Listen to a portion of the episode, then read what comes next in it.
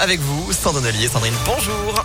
Bonjour Antonin, bonjour à tous. À la une, test négatif pour Nordal Lelandais. Son procès pour le meurtre de la petite Maïlis a donc pu reprendre comme prévu ce matin avec un petit peu de retard.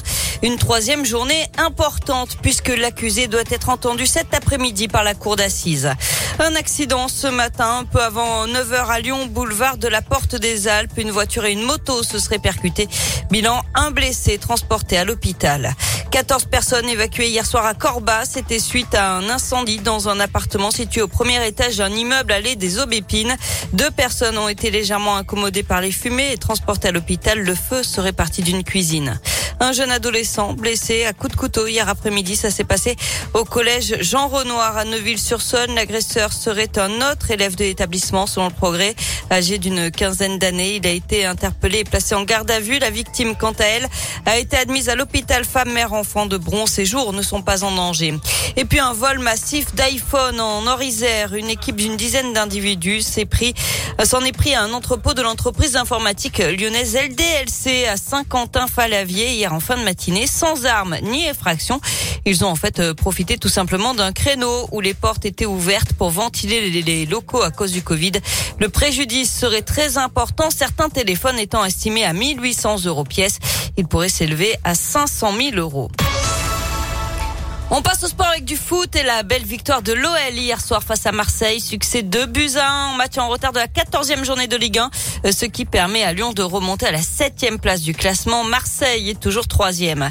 La défaite de Lasvel en Euroleague de basket à Fenerbahçe 85 à 76 hier. Prochain match dès vendredi, toujours de l'Euroleague et toujours en Turquie euh, face à l'autre club d'Istanbul, l'Anadolu Efes. J-2 avant la cérémonie d'ouverture des Jeux Olympiques d'hiver de Pékin. Ce sera vendredi à 13h, mais les épreuves commencent dès aujourd'hui avec du curling et demain on suivra les performances de Perrine Lafont, championne olympique en titre en ski de boss, une discipline dans laquelle, souvenez-vous, Edgar Gros-Piron s'était illustré. Il avait remporté l'or au JO d'Albertville en 1992.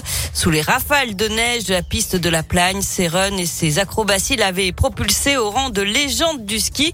Aujourd'hui, toujours basé dans notre région, à Annecy, il donne des conférences sur la performance et la motivation et il nous a confié l'une des clés de la réussite. C'est vrai qu'à l'époque, euh, bah, je disais ouais, je vais gagner, vous inquiétez pas, je vais gagner. Je savais bien qu'au fond de moi, euh, je maîtrisais pas le résultat euh, et qu'on maîtrise jamais le résultat. Et ce qui surprend, c'est quand je leur raconte que moi, mon objectif véritable, c'était pas la ligne d'arrivée, c'était d'arriver dans le portillon de départ avec mon plein potentiel physique, technique et mental, ce plein potentiel disponible pour pouvoir l'exprimer entre le portillon de départ et la ligne d'arrivée.